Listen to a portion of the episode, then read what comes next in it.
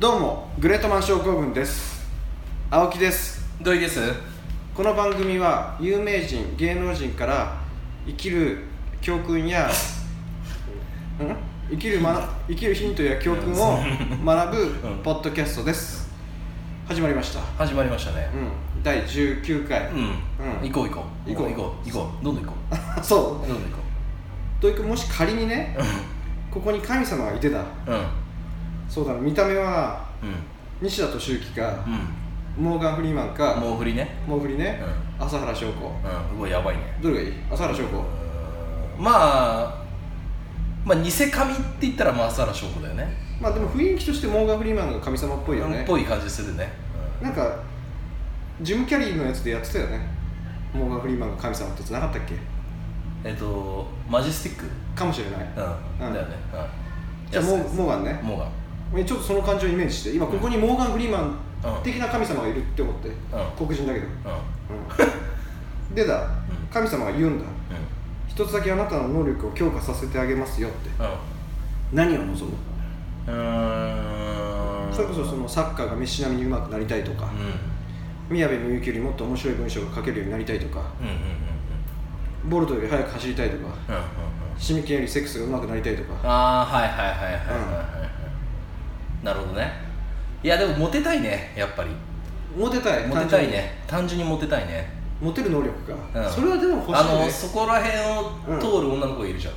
そこら辺の通る女の子と、うんまあうまくいくことってまあないじゃんないねんずーっとだから毎日、うん何十人って女の子をうん俺らは逃してるわけだよね、じゃあワーキャー言われたいってこと顔面が良くなりたいってこといや顔面じゃないんだよね要潤に言いたいってことと要そう顔面いいけど要潤ってさちょっと古いしう俺的にないし顔面綺麗じゃんで要顔潤になりたいってことでいいのまあ、かまあ、じゃあ要潤な要潤ねう分んかった分かったあのそこら辺を通る女の子を振り向かせたい全部捕まえたいじゃあ要潤になりたいってことうんそうそうオッケーオッケーでだでも別にヤマピーでもいいけどね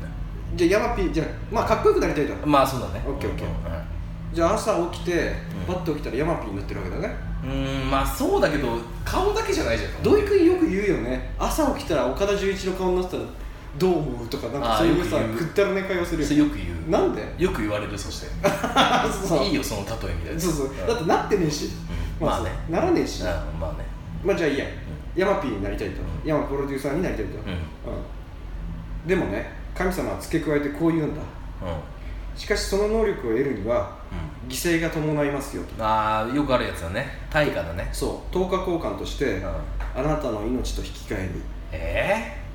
今回はえ意味ないじゃんそんな、悪魔に魂を売った男の物語意味ないじゃんそんないやその時は一瞬モテるじゃん死ぬけどえなんどんぐらいどんぐらいなのどんぐらいモテるの俺は24時間ぐらいってこと3年あそういうことそ地味に期間はあるってことうそで死ぬのう死ぬあないな いいいないない命より命より惜しいものはないないないないまあいいや、今回は悪魔に魂を売った男の物語はその名はいうんロバート・リロイ・ジョンソン誰うん伝説的なブルース歌手として知られ同時代の多くのブルースのみならずうんはいその後のロックなどに多大な影響を与えた人物まはいはあ知らないよねどういし知らないうん1911年日本だと明治44年うん、うん、やばいね岡本太郎の3か月後に生まれてう夏目漱石がギリ生きてる頃んすごいよそれそう土井君の親父がまだ生死じゃない頃だねだね、うん生死いや生死じゃないねまだ土井君の親父生まれてない全然生まれてないね土井君が生まれてるくらいかえ土井君が生まれてるくらいどういうこか いやとなんでもないうんジョンソンはミシシッピ州のヘイルズ・ハーストに生まれたとどこだか分かんないけどね父親はチャールズ・ドット・ジョンソンうんうんうんうんとの間に生まれたあじゃあ間違えたドット・ジョンソン・ジュニア母親ジュリア・ドッツだったが、うんジョンソンえごめんはごめんジュリア・ドッツジュリア・ドッツうんドットとドッツジュジュリアドッツわかんないドッツ待って、はい親父がチャールズ・ドッツ・ジョンソン チャールズ・ジュドッツ・ジュニアドッツって何これドットでしょドチャールズ・ドットでしょ違うチャールズ・ドッツ・ジュニアうんあ母親はジュリア・ドッツドッツっていうのは名字でしょ、あドッツねうん、ドッツドッツ一家うんドッツいいかすげえいいそれうんドッツ一家だったがジョンソンは実の母親の浮気相手ノア・ジョンソンとの間に生まれた子供だったとは10代の頃に本当の父親の存在を知った彼はジョンソン姓を名乗るようになったとはいロバート・リロイ・ジョンソンだからね、本当だったらロバート・リロイ・ドッツなんだけどね、はいはうん、で1929年まだ16歳だったバージニア・トラビスと結婚これ女性ね、いうんうん、バージニアは身ごもるがこれタバコじゃないからね女性がバージニアするよねそううん女性がよくするよく吸うやつ細いタバコじゃないからピンクのやつじゃないからバージニアは身ごもるがうんうん翌1930年出産の際に子供と共に死去えごめんごめんごめんごめんちょっといろいろん言葉ぐちゃぐちゃだって出産出産いやだから身ごもるが子供の身ごもるがよく1930年に出産の際にうん子供と共に死去死去ねうんうんそんな不幸なこともあってうんうん彼は故郷を捨てギター一本を一本を担いでうん旅に出ますと、はいはい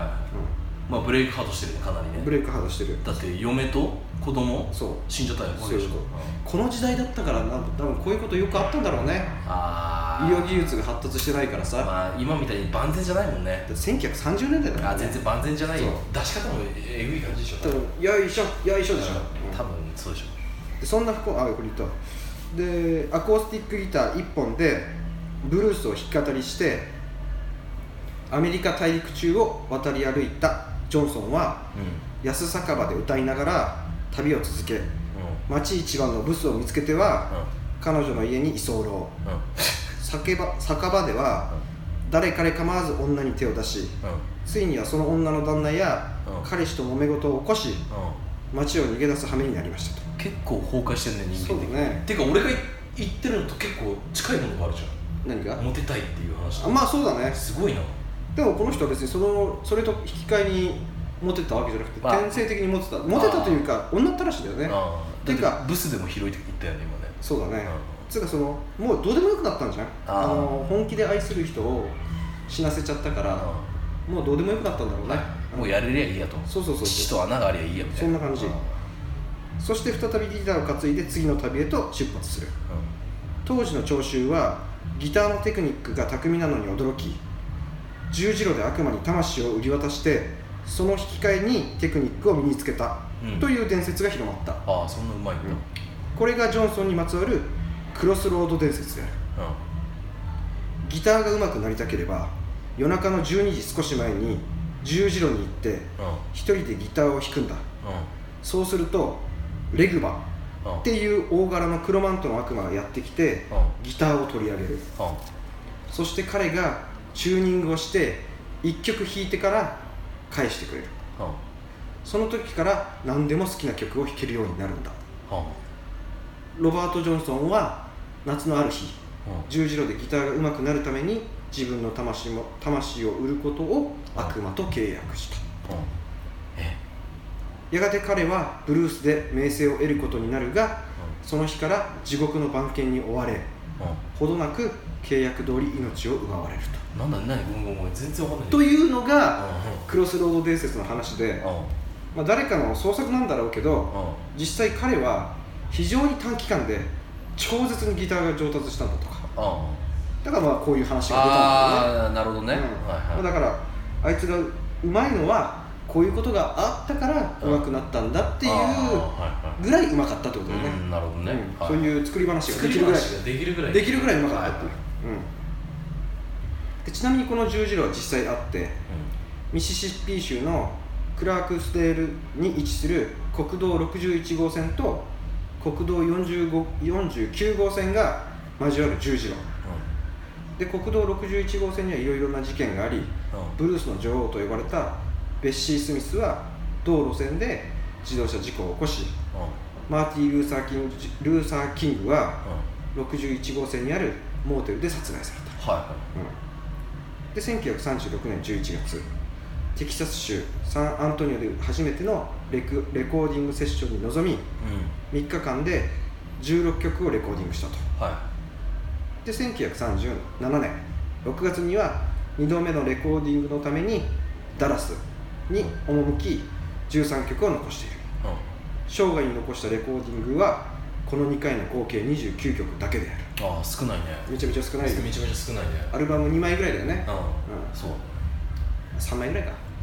まあ12そうだね12曲ぐらいにしたら3枚ぐらいだね結構多いじゃん多いんだようん多いか多くねえか翌1938年8月16日27歳で死去あら前に紹介した出たねバスキアとうんうん同い年で死に彼もまた27クラブ入りしたと、あはいはいはいうんその死因についてはダンスパーティーで知り合った人妻と不倫をしていしていたためうん夫により飲み物にストリキニーネうんストリキニーネを盛られて毒殺されたうんとか人妻とのジョージを夫に目撃されその場で視察されたうんなど諸説あり不明であるあジョンソンの妹は病死だったとしているがクロスロード伝説ではジョンソンの命を奪ったのは悪魔であると語り継がれている話もあるはいはいはいと、うん、また亡くなったミシシッピ州のグリーンウッドの役場に提出された死亡届には死因にノードクターうんうんとだけ記載されておりうんこのことも謎めいた推測を助助長させる要因となっている、ノードクターって何うん、分かんない、検視しないってこうん、じゃんノードクターだからそうだろうねとまあ死んでんじゃんでノードクターなんだろうねノードクターって俺これ調べたんだけどだって死亡届うん死因死亡届には死因にノードクター死亡届は出てるんだよねだからノードクターだから医者に見てない見られてないけど死んでるよっていうことだよ、あーはいはいはいうん、で原因が書かれてないんだようん例えば心臓病とかそうだね事故死とか普通書くからねそうそうそうそうノードクターとだけ記載されてるうんうん生前ジョンソンと関係を持った女性はうん夜中に目を覚ますと、ジョンソンが月明かりを受けて窓辺でほとんど音も出さずにギターの弦を押さえていることがよくあったといううん視線に気づくとジョンソンはすぐに弾くのをやめたとうんまるで隠さなければならない秘密でもあるようんうに演奏している時も別のミュージシャンからの視線を感じると手を隠すなり背を向けるなりしたとうんジョンソンがそううんそして死んでから23年後の1961年にうジョンソンのレコーディングが LP んうん「キング・オブ・デルタ・ブルース・シンガーズ」でリリースされ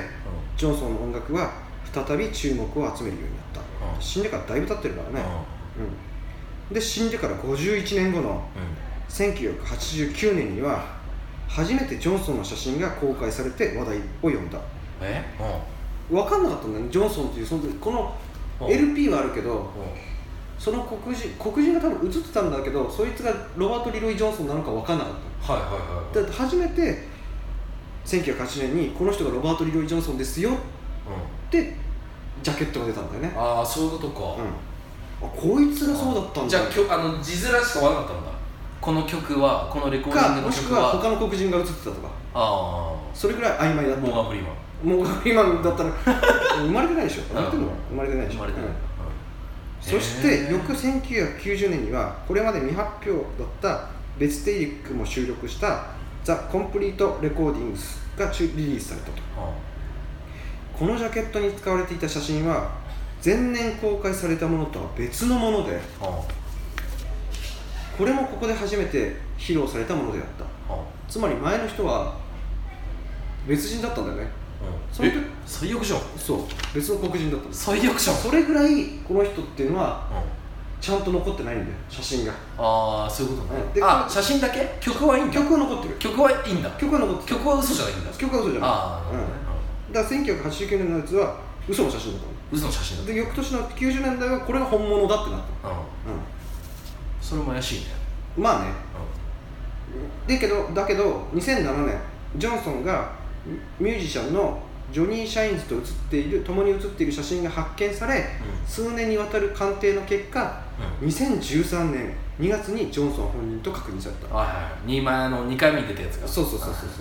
いやいやこの写真があ2007年のジョンソンがこうやって写ってる写あああ真がこれ